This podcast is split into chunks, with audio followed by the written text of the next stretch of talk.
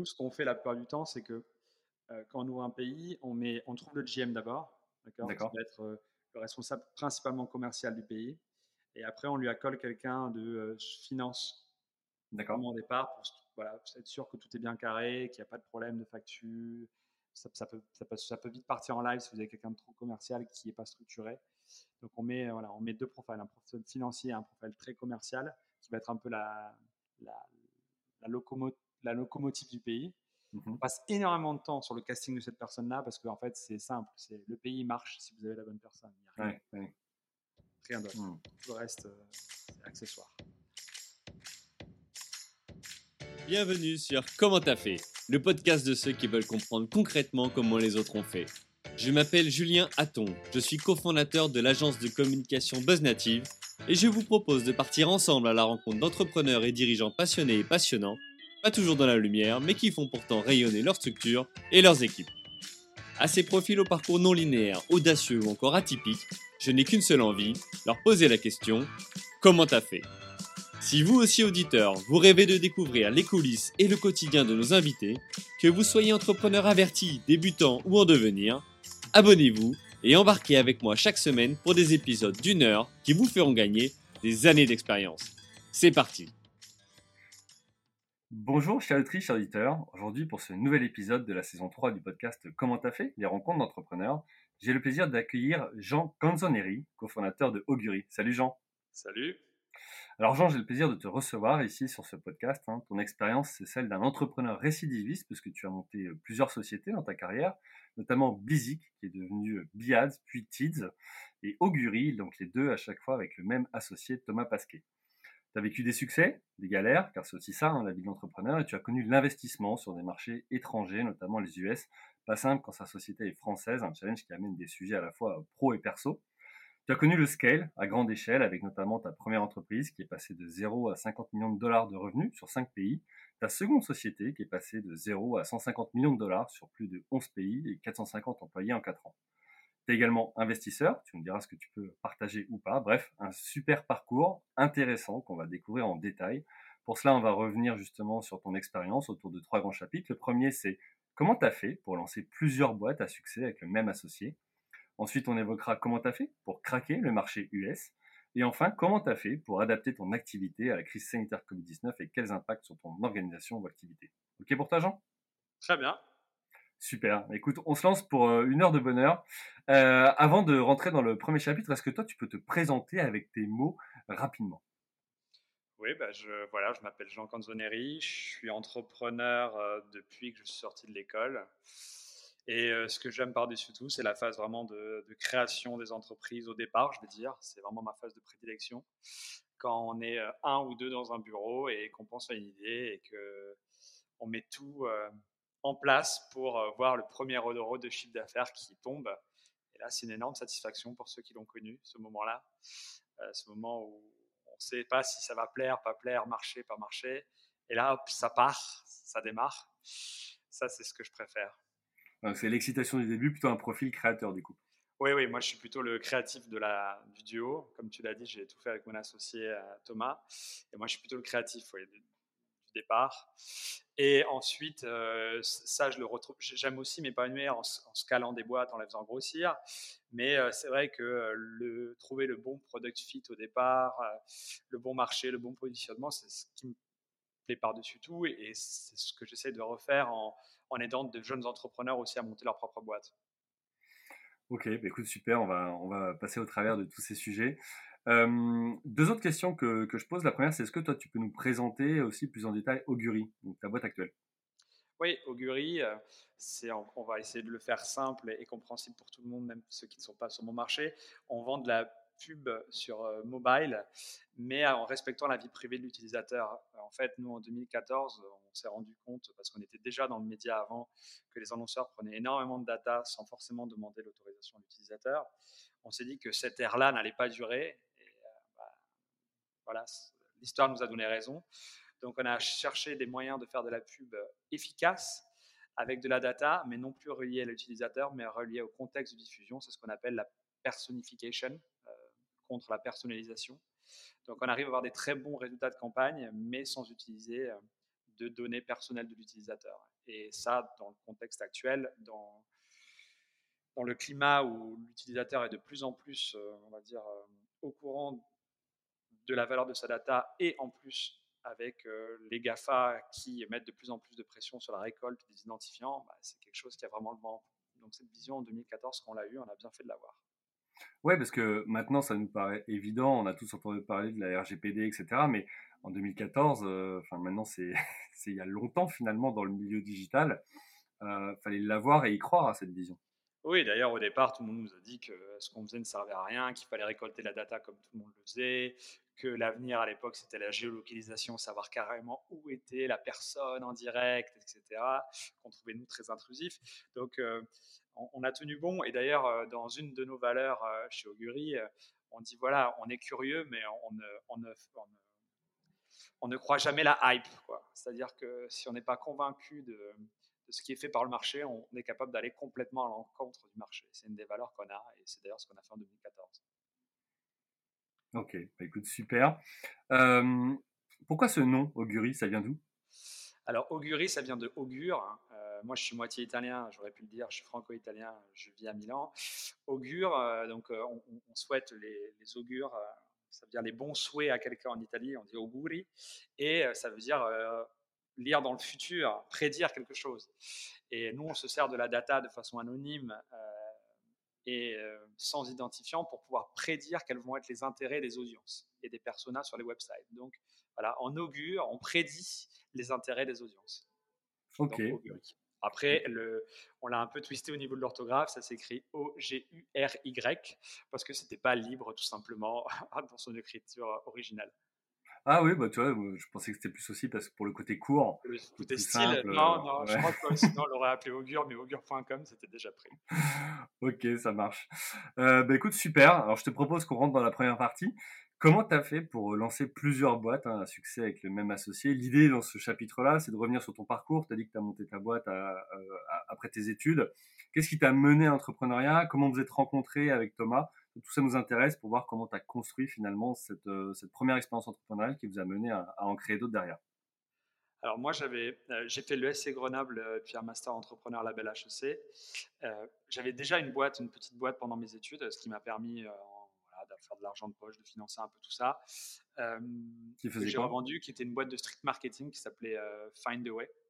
Donc on faisait du street marketing, on distribuait des flyers, on faisait de l'affichage sauvage pour des maisons de disques. C'était euh, une, activité qui nous permettait de financer un label de musique parce que j'étais, je suis toujours fan de hip-hop et on faisait des productions hip-hop et on essayait de produire nos propres albums.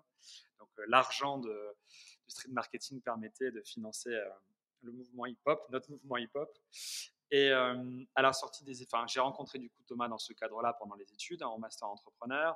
Moi, j'avais déjà cette petite structure et puis on s'est vachement bien entendu avec Thomas. Il y avait une, mission lors du euh, Master Entrepreneur qui était de partir à l'étranger pour, euh, euh, pour aider des entreprises à se redresser. Donc on est parti au Maroc, nous. On a été pris par une, sur une mission au Maroc pour aider une entreprise pharmaceutique à se redresser. Donc on a fait la due deal là-bas et on a vachement sympathisé. à la sortie de, cette expérience, on s'est dit avec Thomas, ben, si tu remontes une boîte, si quelqu'un de nous remonte une boîte, il tient au courant l'autre. Euh, à la sortie des études, Thomas est parti en conseil en strat euh, chez Unilog. Moi, j'ai revendu ma boîte à mon associé, enfin mes parts à mon associé, c'était un petit truc. Hein. Et je suis parti aussi en conseil financier. Et au bout d'un mois, Thomas m'appelle et me dit Non, mais là, c'est pas fait pour moi du tout. Faut, faut qu'on trouve une idée, faut qu'on monte une boîte, comme on l'avait dit.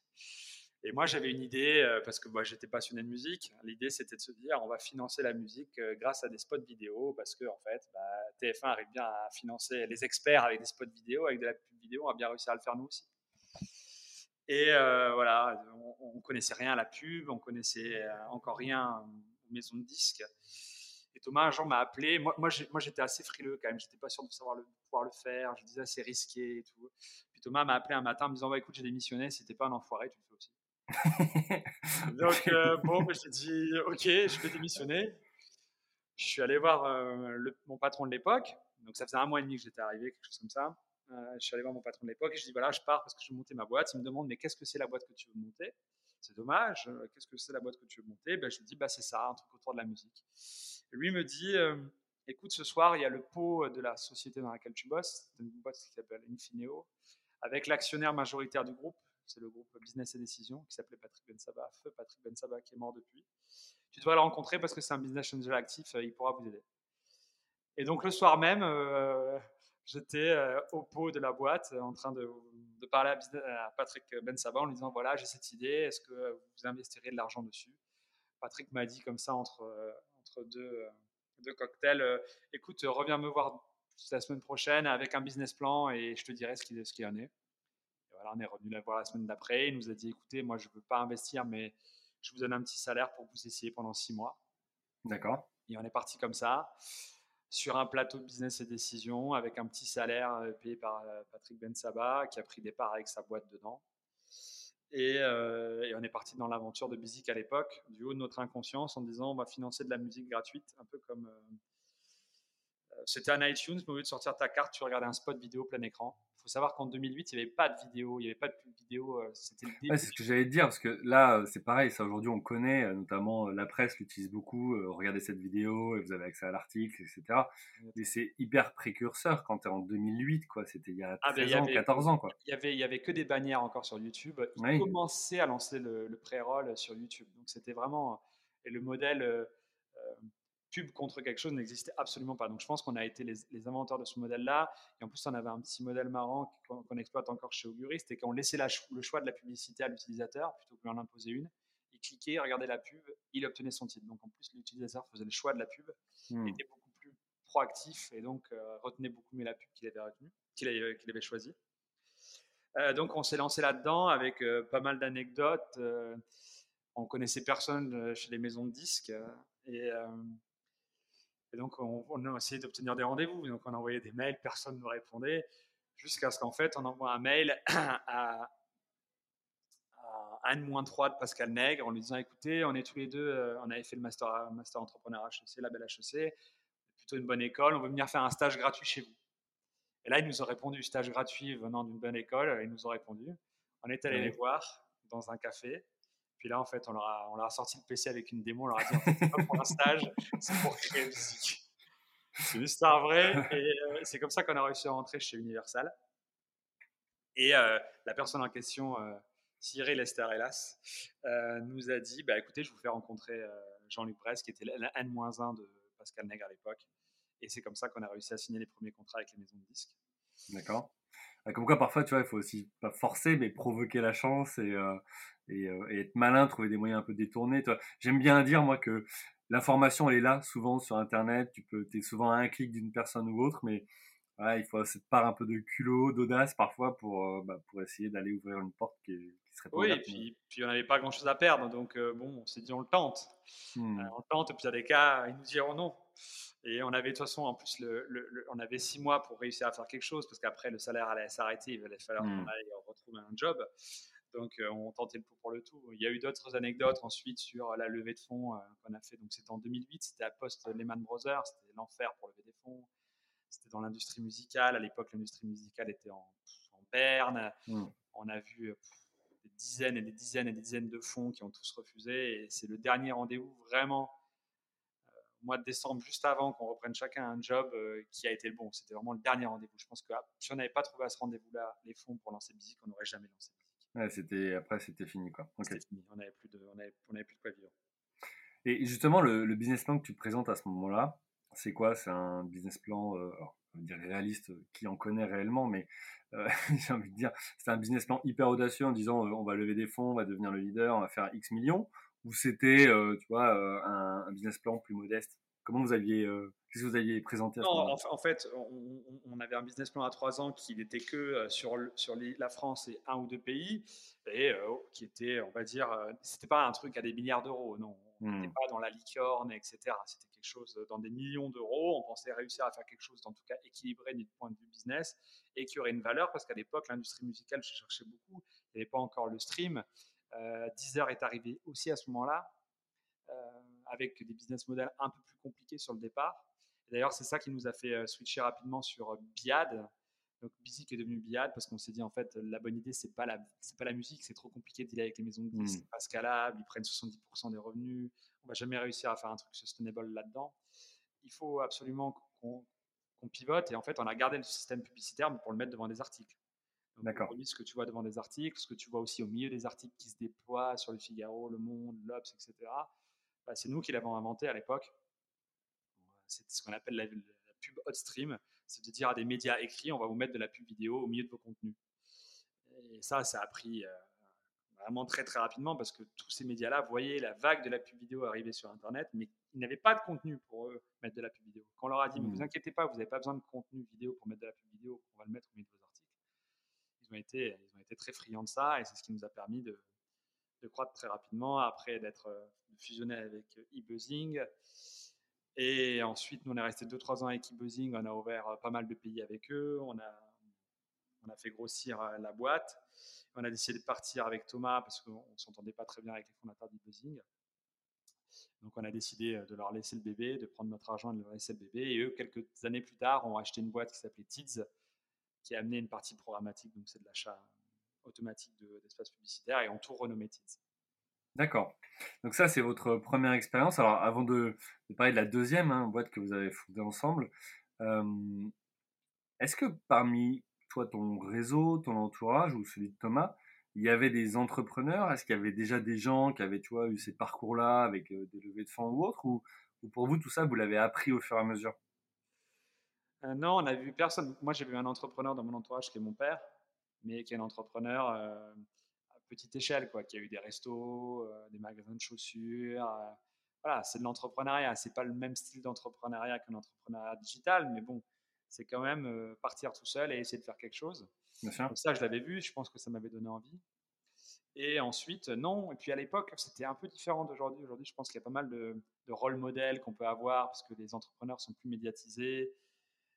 À l'époque, ça l'était un peu moins. Il y avait, avait, pas grand monde hein, de très médiatisé, connu en France. Il y a peut-être Niel déjà quand même, qui, faisait un peu rêver, euh, qui était l'entrepreneur du digital français, mais c'est à peu près tout. Hein. Après, c'était surtout des Américains, c'était Branson et d'autres. Exactement, ouais. Branson, les Anglais, exactement. Ok. Euh, du coup, alors, euh, avec Thomas, vous avez vendu vos, parts. vous, avez du capital, j'imagine. Et là, vous décidez de repartir ensemble dans une aventure entrepreneuriale. Oui, en fait, euh, quand on est parti de chez, de chez Tids, euh, on aurait pu être séparés parce qu'en plus, Tids nous en fait des propositions un peu différentes à l'un à l'autre, mais on a, on, a, on a décidé de rester euh, soudés et de partir ensemble. On est parti et là on s'est dit ok on part à San Francisco un peu comme toi tu me disais que tu faisais des voyages pour rencontrer des entrepreneurs nous on s'est dit on va aller à la Mecque de l'entrepreneuriat ok Silicon Valley exactement pour essayer de se mettre au vert et réfléchir à ce qu'on pourrait faire donc on est parti deux semaines ou trois semaines là-bas et euh, ce qu'on faisait, c'est le matin, on marchait dans la ville. Donc, on se levait à 7 h, on marchait de 7 h à midi. Marcher, marcher, marcher, marcher. Et on parlait, on discutait, on réfléchissait à des idées. Et l'après-midi, on rencontrait d'autres entrepreneurs. D'accord. Euh, et donc, on est revenu avec une cinquantaine d'idées de là-bas. Donc, euh, franchement, il y a des trucs dans tous les sens. Hein. Il, y a, eu d'ailleurs des idées qui ont, qui ont éclos depuis. On a vu l'idée des vélos euh, comme ça en libre service, parce que s'il y avait les Vélib, on trouvait ça euh, bien, mais nul de devoir les remettre au même endroit. On a dit c'est pas possible qu'on puisse pas mettre une puce GPS avec un cadenas, ce serait quand même beaucoup plus cool. On a vu aussi l'idée de Lydia. Euh. Donc pour toi, ça veut dire que l'environnement a contribué au fait aussi de se dire bah, je suis dans un environnement créatif, entrepreneurial, ça m'a aidé à trouver des idées, ça? Plus les oui, rencontres. Oui, ouais, les rencontres et puis le fait qu'on soit tous les deux loin de tout le monde, Hmm. Avec un peu cette effervescence de l'entrepreneuriat où tout est possible aux États-Unis. On rencontrait des entrepreneurs de malades l'après-midi euh, aux États-Unis. On est allé voir Sequoia, Mike Moritz qui nous a reçus. Hmm. On lui envoie un mail, euh, on pensait jamais qu'il allait nous répondre. Ouais, allait répondre, Donc on a, on a réussi à la rencontrer. Donc tout ça, ça nous a quand même pas mal euh, donné la dalle pour la suite. Parce qu'on aurait pu essayer de faire que du business angeling et pas redevenir pas redevenir entrepreneur euh, opérationnel, on va dire, mais on s'est dit non, on a trop envie de le refaire. On a envie de faire quelque chose de beaucoup plus gros que la première fois parce qu'à la fin, on avait vendu euh, euh, Biad rapidement, on l'avait vendu au bout de trois ans. Quoi. Hmm. On avait encore pas mal sous la pédale. Et tu avais quel âge à ce moment-là? C'était à 8 ans, donc j'avais 31 ans. Ouais, parce que là, tu peux te dire, bon, bah, j'ai un peu d'argent, euh, maintenant, euh, je profite un peu ou euh, je fais autre chose. Mais là, toi, tu dis, je veux remonter une boîte et faire encore plus. Et tu vois, souvent, on dit qu'en plus, les succès passés assurent pas les succès futurs. Donc, tu, tu prends un risque, quoi. Ah, bien sûr, bien sûr. Mais justement, il y avait aussi ça, c'était de se dire, est-ce qu'on n'a pas eu de la chance la première fois? Ah ouais? Ouais, ouais, ouais, ouais, Moi, il y avait un peu de ça, de se dire, bon, ça s'est bien passé en trois ans, peut-être qu'on a mis les doigts dans la zone bonne prise, mais j'avais envie de me prouver qu'en fait, c'était pas un hasard. Je savais, je savais faire le feu, pas qu'au hasard, mais je savais faire le, reproduire le feu plusieurs fois. Mmh. Donc, euh, il y avait aussi cette part-là au, fond de moi qui me disait il faut, faut qu'on refasse un truc pour pas qu'on puisse dire que c'est de la chance et pour pas que moi je puisse dire que c'est de la chance. Mmh. Donc, on, a décidé de repartir comme ça. Euh, et euh, quand on est revenu avec ces 50 idées, on les a toutes tuées. Et il nous en est resté une ou deux. Et à la fin, on s'est dit ouais, il y en a une dans la tech, et la tech, c'est ce qu'on connaît. Et comme, comme quand même le but c'était de, de réussir encore une fois justement, de se prouver qu'on pouvait le faire, on a, on a quand même joué, euh, on a quand même joué sécure. On s'est dit ok, on va aller dans l'industrie qu'on connaît parce que ça, on quand même.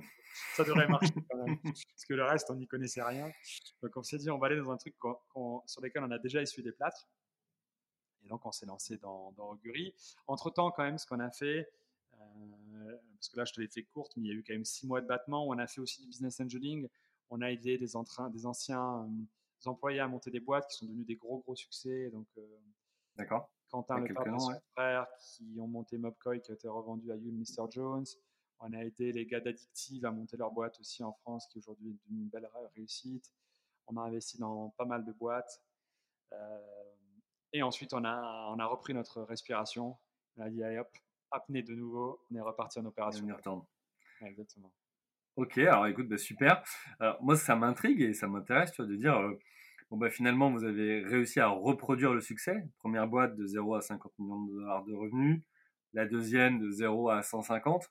C'est quoi ta recette magique, tu vois? Alors, évidemment, je, suis provoque, mais euh, comment tu as setupé euh, Tu vois, j'imagine que tu, tu, tu montes pas ta boîte de la même manière la deuxième fois que la première. Peut-être qu'il y a des learnings que tu as eu, des apprentissages que tu as mis en place pour, euh, pour créer ta seconde boîte? Oui, forcément, il y a des apprentissages, des erreurs que tu fais plus. Déjà sur la levée de fonds, ah bon, deuxième boîte, c'est beaucoup plus simple. En plus, tu peux, un, tu peux investir un peu, un, peu de ton argent. Tu mmh. as déjà fait gagner de l'argent à des gens qui te resuivent, qui te font confiance. Tu as un track record, donc tu lèves beaucoup plus facilement. La première fois, comme je te l'ai dit, chez, chez Bizic, on avait fait des dizaines et des dizaines de fonds. Il y en avait un qui avait fait une propane in extremis. La deuxième fois, il y avait eu, il y avait eu de la compète pour mettre euh, en site chez nous, alors qu'on avait un PowerPoint aussi à l'époque. Mmh. déjà, ça aide.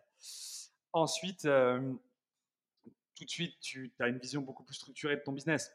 Euh, justement, tu fais un plan à 4 ans, où est-ce que je vais être dans 4 ans, quels, quels, sont les pays que je veux ouvrir, quelle va être la structure organisationnelle de ma société? donc, tu vas beaucoup plus vite. À l'époque de Busy, Biad, on avait ouvert la France uniquement quand on, avait été, qu'on a fusionné avec, euh, avec e-buzzing. Là, Augury, on a ouvert trois pays la première année. On a fait Italie, UK, France. Bam, première année. Parce qu'on était vachement plus organisé. On savait quel type de gens embaucher, comment structurer les boîtes à l'étranger. On était décomplexé à mort sur le fait d'y aller. Quoi.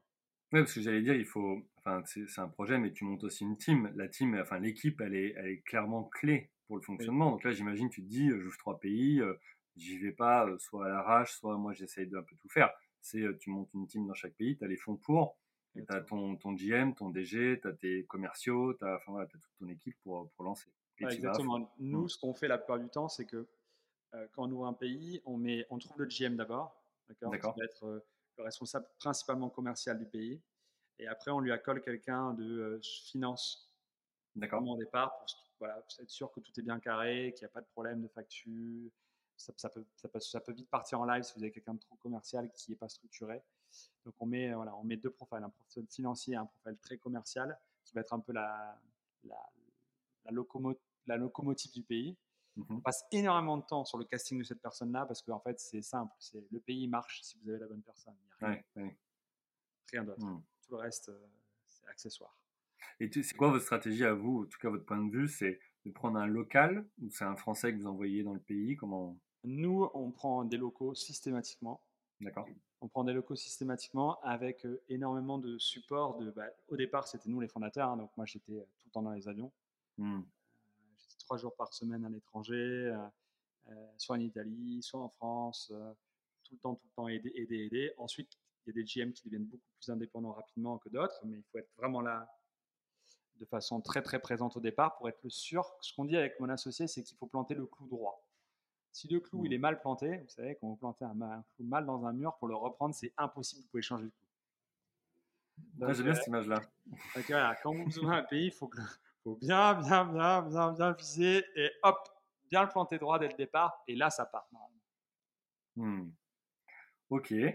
Ok, donc là, vous, donc, vous ouvrez tout de suite, vous montez la boîte différemment, vous ouvrez plusieurs pays, tu trouves les GM, tu, montes les, les, teams.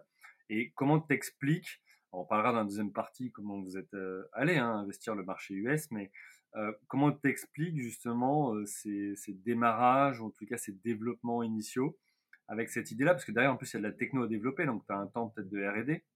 Oui, alors nous, on a eu un temps de RD, on a eu huit mois, on n'a pas ouvert de pays. Hein. C'est-à-dire qu'on a fait huit mois de RD avec euh, des une équipe très resserrée d'ingé, moi product, euh, mon associé qui commençait à parler à des clients potentiels, mais pour les teaser, etc. On a fait huit mois euh, dans, une, dans une salle, à 10, un peu moins 7-8 ingés à faire que ça. V1 du produit. D'accord. Et, là, donc là, c'est product, product, product, tech, tech, tech, tech, tech. Une fois qu'on a eu le produit, pendant cette phase-là, on avait commencé à identifier euh, des profils qui nous intéressaient en tant que MD de pays, de JM de pays. Et euh, du coup, on est allé très vite, c'est-à-dire qu'on n'a pas fait les choses en parallèle, en séquentiel, on les a fait en parallèle. Hmm. On, avait, on avait fait notre rétro-planning en disant telle date on aura la, V1, donc ça veut dire qu'à telle date il faut qu'on commence à recruter, à telle date il faut que les, les contrats soient signés. Tout avait déjà été planifié pour, organiser, pour vraiment exécuter au mieux. Mmh. C'est important, enfin c'est intéressant aussi ce que tu dis parce que de, partir de ce plan de on veut, où est-ce qu'on veut être dans deux ans, trois ans, quatre ans et revenir avec des jalons étape par étape. et, ça, je pense que c'est important pour une fois que tu as fixé un cap pour ton entreprise. Quoi. Clairement, c'est ce que je comprends ce que tu dis. C'est essentiel. Comme, comme, un business plan, souvent le business plan est perçu par les entrepreneurs comme un exercice théorique pénible. Mais en fait, moi je dis à tous les entrepreneurs, mais en fait, le business plan, c'est c'est ta cible. Mmh.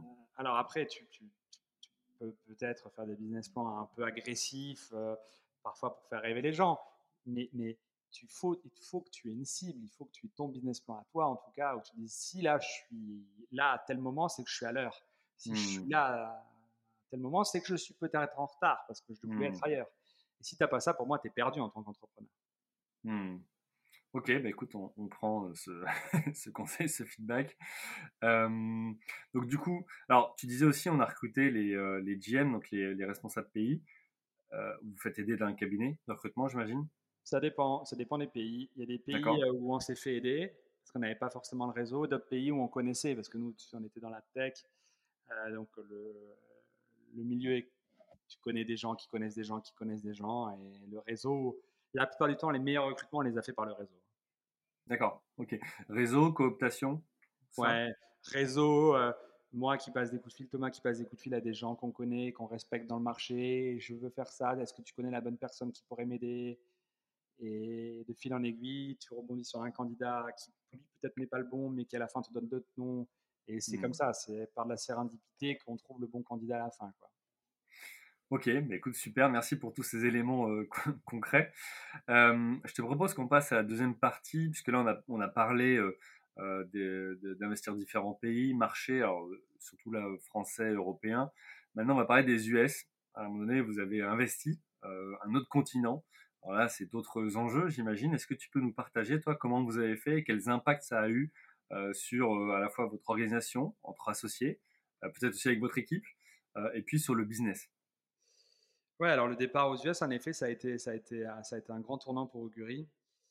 C'était simple, c'était soit on arrivait à craquer les US et on devenait une, grosse boîte internationale euh, et on était à l'heure sur notre business plan, soit on n'y arrivait pas et ça allait rester petit français, c'était pas du tout ou européen, c'était pas du tout ce qu'on voulait faire. Mmh Donc gros enjeu pour nous, on a fait une levée pour y aller armé. Donc on était rentable nous depuis la première année, on n'a jamais perdu d'argent. Mais avant d'aller aux US, on s'est dit, il faut, faut, faut il y avait des coups des franches, il faut qu'on ait vraiment du cash sur le compte pour euh, six fois allonger, il faut qu'on allonge. Donc on a fait une levée euh, post-départ pour vraiment charger un maximum en cash et se dire on y va full speed. Rien n'est trop beau pour faire réussir la boîte aux US. Mmh. et surtout, on s'est dit il faut qu'il y ait un des deux fondateurs qui parte parce qu'on n'arrivera pas à sentir le pouls d'un pays aussi éloigné, avec du décalage horaire, avec des différences culturelles si fortes. S'il n'y a pas un fondateur, on était encore petit en plus au moment où on est parti là-bas. On est parti aux États-Unis, c'était je crois la début de la troisième année, donc c'était pas une grosse boîte au à l'époque. Euh, donc faire croire à un Américain que des petits Français allaient réussir dans la tech, là, il y a tous les géants, c'était pas facile. S'il n'y avait pas un fondateur, euh, on n'allait pas y arriver. Moi, euh, j'étais un peu fatigué d'avoir beaucoup voyagé dans tous les sens. C'est moi qui avais fait l'ouverture commerciale de tous les pays. Donc là, mon associé s'est proposé, m'a dit écoute, cette fois-ci, c'est moi qui m'y colle. Donc Thomas m'a dit ok, je déménage femme et enfant. Sa femme était enceinte du deuxième. il a dit ok, je pars aux US et je vais ouvrir les US. Il est parti. Il est arrivé aux US. Ouais, beau, beau, beau. Et, installé, où aux US? Il est arrivé à New York, à Brooklyn. D'accord. Et euh, donc voilà, euh, bâton de pèlerin, convaincre, un premier mec qui nous plante en plus. Euh, il nous dit oui, je viens à la fin, qui vient pas. Donc ah, petite déception. C'est pas grave, on va quand même y arriver. Et à la, à la fin, on a, trouvé, on a trouvé une personne qui a été la bonne personne pour les débuts, qui nous a lancé le business, qui a recruté les premières équipes, avec Thomas toujours derrière. Et Thomas, surtout, qui s'assurait que la boîte ne devienne pas deux boîtes. Mmh. Euh, c'est le risque finalement quand tu es sur deux continents. C'est le risque, c'est le risque. À la fin, nous, on vend comme ça, eux, ils vendent comme ça. À la, au début, c'était très cohérent. À la fin, ça s'est un peu écarté. On a dû, on a dû euh, remettre les, les, tout le monde sur les bons rails parce que c'est le risque. Quand les États-Unis deviennent très gros, euh, les États-Unis, pour eux, c'est eux qui lead très souvent. Et quand c'est des boîtes européennes, ils ont du mal que les, la guidance vienne de, l'Europe. Euh, la France et l'Europe, c'est un petit terrain de jeu pour eux. E, exactement. Donc, euh, il a fallu euh, veiller à la cohérence de la boîte. Et ça, heureusement que Thomas y était. D'ailleurs, pendant un épisode de Covid, pendant l'épisode de Covid, il est rentré en, France et on a tout de suite ressenti sur sur le moral des troupes aux US. Un fondateur, c'est un fondateur. Un fondateur qui est aux mmh. US, ça aide énormément une boîte. Donc moi, si j'avais des conseils à donner à les entrepreneurs français qui voulait attaquer le marché du US, c'est allez-y, hein, parce que sinon ça va être très compliqué. Ouais, et là pour le coup, tu, tu prends peut-être un GM américain euh, là-bas, mais euh, toi tu y es aussi. Quoi. Exactement, mmh. Ok, et comment tu as fait justement, toi ça m'intéresse ce sujet-là, de, dire bah, j'ai euh, deux continents, enfin des équipes sur deux continents. Comment tu fais pour animer une culture, pour la développer, pour relier les équipes? Est-ce que vous avez fait des choses particulières ou, pas? Alors, nous, ce qu'on faisait, c'est des Hollands, donc euh, toute la boîte, euh, une, une, fois par, euh, une fois toutes les deux, trois semaines, on expliquait où est-ce qu'on a la boîte, où, va la boîte, tout le monde peut poser des questions, quel que soit le pays. mon associé et moi, nous répondions à toutes les questions. donc ça, voilà, on essayait de répéter la stratégie, mais on, on, on essayé de le faire, mais je pense qu'on l'a même pas assez fait. C'est-à-dire que une fois que la boîte elle grossit, c'est une répétition constante de tout en fait, parce que mmh il y, a des, gens qui arrivent tous les jours, des nouvelles personnes qui arrivent tous les jours, des gens qui s'en vont tous les jours. Donc la boîte, elle change. Donc si tu répètes pas 100 fois les mêmes choses, puis les, Et puis toi, en tant que dirigeant, tu es dedans. Toi, c'est ton quotidien. Euh, un membre de ton équipe, lui, euh, son quotidien, c'est euh, de vendre, de produire, de développer le produit. Il n'est pas tous les jours à se poser la question de la stratégie. Exactement, exactement. Donc la répétition est essentielle. Donc là, on est en train d'ailleurs d'accentuer cette, répétition-là pour être sûr que tout le monde est sur le même diapason. Mais on l'a fait depuis le départ quand Thomas est parti aux États-Unis il y a déjà trois ans. Ensuite, on a essayé de faire des, euh, séminaires aussi, pré-Covid forcément. Donc on a fait, euh, les Américains sont venus en Europe, on a fait la fête tous ensemble. Euh, ça, c'était très très bien. On l'a fait pendant deux ans. Ça a créé des liens. On essaye aussi de faire voyager les gens. Mmh. On a des ambassadeurs, donc des gens qui sont là depuis très longtemps, qui tournent en fait de bureau en bureau, qui créent du lien. ensuite, on a mis tout ce qui est réseaux sociaux d'entreprise. Ça aussi, ça crée une grosse culture d'entreprise. donc les workplace, tout le monde échange. Voilà, j'ai vendu tel, tel j'ai vendu à tel client, j'ai fait telle fête. Ça crée, ça, ça crée du lien entre les gens. D'autant plus, j'ai envie de te dire, aujourd'hui où une grosse partie de notre effectif est en remote, parce que nous, on est passé en full remote. On a, on a, plus, on a des bureaux, hein, et on a même investi dans des bureaux encore plus beaux qu'avant, mais ils sont plus obligatoires. Donc, euh, les gens viennent quand ils le veulent. pour socialiser, mais c'est plus du tout une obligation de venir travailler au bureau chez nous. Et c'est là où il faut vraiment mettre le paquet sur tout ce que tu peux faire pour créer un esprit d'entreprise. Mmh. Alors, on, en parlera dans la troisième partie, notamment avec les impacts du Covid-19. Et, ce que tu dis, pour moi, ça, ça résonne, si tu veux, aussi avec un échange que j'ai pu avoir avec euh, Emmanuel Duez de The Boson Project, qui, explique que tu les lieux vont devenir des lieux incarnés où tu viens non pas pour euh, euh, forcément travailler ou autre, mais tu viens pour chercher l'autre, la relation que tu n'as pas à travers la visio ou à travers un, océan, parce que tu es sur deux continents différents. Mmh. Euh, donc on recreusera ce sujet-là. Euh, je voudrais revenir moi sur la partie US. Euh, donc là on a vu la partie comment tu crées la culture, comment tu la maintiens, l'organisation, mais sur la partie business, comment tu fais pour percer aux US Quand tu dis justement que tu es un Frenchie qui arrive là-bas, qui se fait planter d'abord par un premier profil, qui doit convaincre des Américains que sa solution tech, elle est meilleure tu vois, que les solutions américaines pour eux qui sont, selon eux, tu vois, les, les, dieux ou les stars de, la tech. Ah, alors, il faut avoir un bon produit. Ouais, c'est la base. Les, produits, les produits euh, publicitaires euh, sont les mêmes mondialement, c'est-à-dire que tu veux, les géants sont les mêmes partout, vendent les mêmes produits, que ce soit en Europe ou en France ou, ou, en US. Donc, on connaissait très bien les produits de la concurrence, on savait en quel point on était plus fort. Mmh, on savait où mettre le doigt pour dire voilà, là-dessus, c'est incontestable, on est meilleur que. Euh, donc, on était sûr de notre produit, on savait quelles étaient nos forces, Ensuite, par contre, il faut avoir le bon messager. Et le bon messager, ça peut être qu'un local. Mmh, c'est pas toi ce que tu fais, c'est que tu forges la belle épée. Par contre, le seul qui peut la manier pour euh, gagner la guerre, c'est un Américain. Mmh. Donc nous, on s'est concentré sur forger la belle épée, bien expliquer comment il fallait manier l'épée, à quel point elle était belle euh, à, nos équipes américaines. Et après, c'est nos Américains qui ont trouvé les entrées pour rentrer, parce que nous, on ne serait jamais rentré. Est-ce que tu as euh, caché, entre guillemets, tu vois, ce côté français au départ ou eu dans la stratégie commerciale le fait de dire, bon, attends, quand on est aux US, tu as dit à ton GM ou ton, directeur des sales, non, non, mais dis pas trop qu'on est français. non, nous, on a dit qu'on était une boîte. D'ailleurs, on n'est pas une boîte française, parce qu'on l'a incorporé au Guri à Londres. On est une boîte D'accord. parce qu'on était à Londres. On, voilà, on est, UK, on est une LTD. non, on a dit qu'on était une boîte européenne, ce qui était vrai, mais, mais c'était même pas ça le débat. C'est-à-dire, regarder notre produit. Mmh. Notre produit est mieux ou pas? On s'en fiche après, après tout qu'on soit UK, américain ou italien. Le produit est mieux, oui ou non? Et c'est là-dessus qu'on a rabattu, rabattu, rabattu, rabâché, mmh. rabâché. Voilà, voilà, notre produit est bien, notre produit est bien, notre produit fait ça, notre produit est bien, tu peux pas trouver ailleurs. Et à force, bah, il y a eu un premier, euh, on va dire, ouvert à, la découverte qui a testé le produit, il a vu que ça marchait, il en a remis. puis il y a un second qui a vu que le premier l'a émis, qui en a acheté, qui en a remis. Et de fil en aiguille, quand le produit est bon et que vos commerciaux sont bons, c'est comme ça que vous générez du chiffre. Mmh. Mais, mais ça n'a pas été un long fleuve tranquille. Euh, on a eu des euh, non, on travaillera avec vous Non, on a pris plein de portes, il hein, ne faut pas rêver. Oui, bah, c'est euh, le, quotidien de, toute entreprise commerciale et entrepreneur tu vois, ce que, ce que je retiens aussi, là, c'est euh, de ce que je comprends, c'est que chaque fois que tu as ouvert un pays, tu as, commencé par ouvrir aussi la partie commerciale, euh, d'aller euh, d'abord chercher, et tu l'as dit tout à l'heure, quand tu as les bons commerciaux. Donc ça, c'est clé aussi, c'est-à-dire que dans vos recrutements, comment vous avez fait? Est-ce que vous avez été hyper sélectif sur des commerciaux? Est-ce que comment ça se passe aux US par rapport à la France, par exemple? Pour les auditeurs ou auditrices qui se diraient, tiens, je vais investir dans le marché US.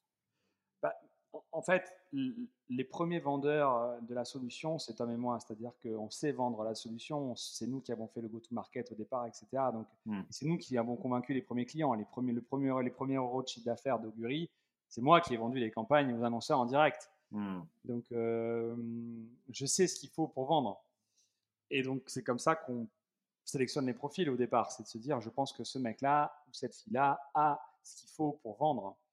Euh, après, on a, on a un process un peu élaboré, c'est-à-dire que on fait souvent des tests de logique pour vraiment déjà filtrer la personne, voir s'il a tout ce qu'il faut où il faut. Ensuite, si c'est des commerciaux, on leur, fait, on leur demande de nous pitcher le produit, c'est-à-dire qu'on leur explique vaguement ce qu'on fait. Ils peuvent nous poser toutes les questions qu'ils veulent, par contre, et une fois qu'ils ont répondu aux questions, ils ont quelques jours pour créer leur propre pitch et nous pitcher. D'accord. Et là, souvent, on se rend compte quand même, voilà, euh, et la dernière phase, c'est les prises de recommandation. Mais les prises de recommandation en demandant l'autorisation au, candidat, mmh. mais ce n'est pas les noms que lui nous donne. C'est les noms que mmh. nous, on lui propose. D'accord. Oui, parce que sinon, tu peux. sinon, oui, tout le monde a des amis. Voilà, on est d'accord. ok, bah écoute, très bien. Je te remercie pour, bah, pour ces précisions sur notamment la partie US. Je te propose qu'on passe à la dernière partie. Comment tu as fait pour adapter ton activité au Covid-19 Alors encore plus avec plusieurs continents. Tu disais tout à l'heure que vous êtes en remote, c'est-à-dire que vous avez des bureaux, mais c'est pas obligatoire. Est-ce que ça, c'était instauré avant le Covid? Est-ce que ça c'est venu après? Comment, voilà, comment vous avez structuré? Alors, avant Covid, on avait euh, un jour de remote autorisé par semaine. Euh, D'accord. Parce que c'est quand même une tendance de fond euh, dans la tech depuis un petit moment qui était demandée par nos collaborateurs. D'accord. mais on n'aurait jamais cru qu'on allait passer full remote aucune obligation un jour. Si tu m'avais posé la question il y a trois ans, je t'aurais dit non, non, c'est pas possible. Hmm. Et bah, le Covid nous a, nous a fait voir que c'était possible et que ça marchait sous certaines conditions. Donc c'est pour ça qu'on l'a fait, c'est parce qu'on se rend compte que ça marche, que les gens à la fin arrivent à être efficaces et qu'à la fin, quand ils viennent au bureau, ils viennent, de, ils viennent assez souvent quand même, parce que nos bureaux ne sont pas vides, hein. les gens viennent, et en plus ils viennent avec le, smile et l'envie de bosser, donc euh, bah, tu as tout gagné. parce qu'ils ont choisi et ils viennent chercher euh, quelque chose. Alors tu as dit, je voudrais revenir dessus, tu as dit, ça marche sous certaines conditions. C'est quoi euh, Est-ce que vous avez des conditions, vous Posez un cadre par rapport à ça? Ouais, alors nous, les conditions qu'on pose, c'est euh, que le manager de l'équipe puisse demander à ses, à ses, collaborateurs de venir lors de cérémonies. C'est-à-dire, je euh, je sais pas, je vais faire une, réunion commerciale tous les lundis, s'il vous plaît, venez. Voilà, ça, c'est le manager qui sait à quel point son équipe a besoin de se retrouver. Et c'est les mmh. seules choses qu'on demande à nos collaborateurs de respecter. Euh, de jouer le jeu quand il y a des cérémonies de collaboration entre teams. Et je pense que c'est essentiel quand même d'avoir ce rythme-là où rester six mois sans voir aucun de ses collègues, euh, ça me paraît un peu compliqué. Oui, ça fait beaucoup. Et euh, alors du coup, est-ce que ça a amené des enjeux d'organisation? Euh, je, pense, tu sais, bah tiens, il y a un meeting, maintenant si on a rien qu'un visio alors que c'était en, présentiel, ou inversement, ou bah, par rapport au bureau, toi, la tendance parfois dans certaines entreprises, alors c'est peut-être pas la vôtre, mais c'est de dire, bah, on réduit les espaces, mmh. Mais du coup, le jour où tu as tout le monde qui vient, bah, on se trouve en manque de place. Comment vous gérez ça aussi, les flux? Alors, les, flux, euh, au début, on n'a on pas vraiment réduit l'espace. Nous, on a investi dans des bureaux beaucoup plus beaux, justement pour donner envie aux gens de venir. Euh, on a sur tous les bureaux l'espace nécessaire pour recevoir tout le monde. Peut-être certains bureaux un peu serrés, mais même si, euh, si vraiment tout le monde voulait venir sur un jour J, on pourrait recevoir tout le monde. Donc on a, on a pris ce, ce, parti-là, de ne pas être euh, mmh. crack et d'avoir de la place pour justement pas rentrer dans des enfers de purée. Il faut que je book mon desk euh, jeudi parce que je veux y aller. Eh c'est un peu pénible si, c'est comme ça. Donc on a laissé le truc euh, ouvert. Et euh, aujourd'hui, je, je, pense que les collaborateurs viennent quand ils veulent et trouvent de la place quand ils le souhaitent, quasiment tout le temps. Il y a le sempiternel problème des salles de réunion, mais ça, on l'avait avant le Covid et on l'aura après. Toujours. Ok. Et toi, avec Thomas, du coup, parce que tu disais que tu es installé à Milan, Thomas, il est où? Thomas, lui, il est retourné à New York.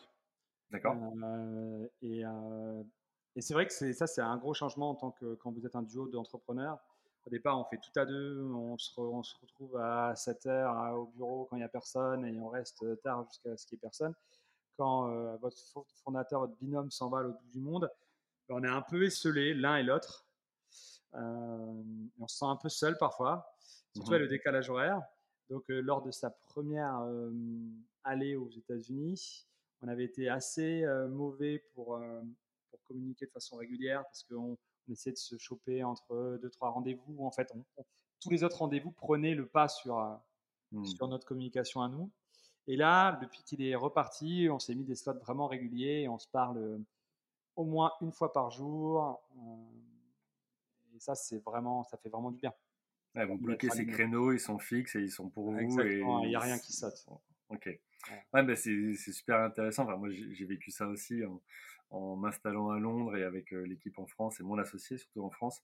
C'est vrai que tu dis, bah, à un moment donné, on n'est plus à côté dans le même bureau à pouvoir parfois échanger de manière Donc, euh, comment on, on, s'alloue des temps qui sont, euh, sur lesquels tu peux pas négocier. Quoi. Exactement. et ok, donc lui, alors surtout qu'en plus tous les deux vous êtes complémentaires. Tu disais toi plutôt créatif et lui plutôt structurant. vous avez des, hormis ces slots-là, vous avez des rituels entre vous dirigeants, j'en sais rien, enfin des séminaires de direction ou entre vous ou des moments, j'en sais rien. Vous êtes potes, j'imagine à la base, donc des week-ends. Enfin, comment vous faites? Oui, oui, alors il y, a, il y a deux choses. Il y a, nous, on a un excom chez Augury dans, dans lequel il y a un COO, euh, donc directeur général, un président qui est Thomas. Moi, j'étais coprésident avec lui au départ, mais j'ai eu des problèmes de santé, donc j'ai laissé la coprésidence il y a deux ans de ça. Mmh euh, maintenant, je suis au board, moi, je suis au board, et je suis chief strategic officer. Ensuite, on a la DRH dans ce Excom, on a euh, les deux représentants du commerce chez nous, qui sont les chief revenue officer et les chief publishing officer. Ensuite, on a eu à l'époque un chief marketing officer. Donc ça, chaque semaine, on a ce qu'on appelle l'Excom. Et l'Excom, c'est deux heures chaque lundi où on revoit tout le business ensemble, tous les points sur lesquels il faut s'aligner. Et il y a aussi le CFO que j'ai oublié qui est très important dans cette réunion. Et donc voilà, on aligne tout le monde, voilà quels sont les chiffres, voilà les problèmes qu'on a, voilà sur quoi il faut qu'on s'aligne, quels sont les sujets. Ça, c'est animé par, le, par mon associé Thomas. Et voilà. On peut bien sûr ensuite interagir entre nous post-excom s'il y a des choses à faire en petite communauté, mais on les prend offline et on les règle plus tard. Et ensuite, moi et Thomas, voilà, on se parle chaque jour et quand on a besoin de faire des points un peu plus longs, on est capable de se prendre une après-midi où on se met sur Zoom et on parle de tout. Ok. Ok, ok. Bon, voilà, ça, ça m'intriguait de voir comment vous pouviez euh, oui, gérer. En commun, on a plein de choses aussi perso. Bah oui. Parce qu'on a un holding d'investissement en commun, du business engineering en commun. Donc ça, souvent, c'est le week-end, euh, le samedi matin, fin de, fin de matinée. Ok. Bon, bah écoute, merci pour toutes ces précisions. Je vois l'heure qu'avance et voilà, on avait un, un deal sur le, le timing. il me reste une question à te poser et après je te laisse tranquille. Ça veut dire quoi pour toi entreprendre ou être entrepreneur? Ça veut dire essayer. D'accord, essayer. Donc oser et l'exécution. Ouais, c'est ça, c'est essayer. C'est-à-dire euh, être entrepreneur, c'est avoir une idée et essayer de la mettre en place. Après, réussir, pas réussir, c'est autre chose. Mais à partir du moment où vous avez entrepris de la mettre en place, vous êtes entrepreneur. ok. Voilà. Écoute, merci, euh, merci Jean pour euh, ton retour d'expérience. Euh, pour euh, voilà, ta, ta, ta, jovialité, ton positivisme et cette, cette belle aventure entrepreneuriale que tu as euh, partagée. un grand merci aussi à vous tous, tous ceux qui bah, nous écoutent au quotidien, qui bah, nous laissent des messages de alors privé ou public, de soutien, d'encouragement. Euh, c'est aussi ça qui fait que euh, le, podcast continue euh, d'avancer. il me reste à vous souhaiter à tous une bonne fin de journée et vous dire à la semaine prochaine. Bye.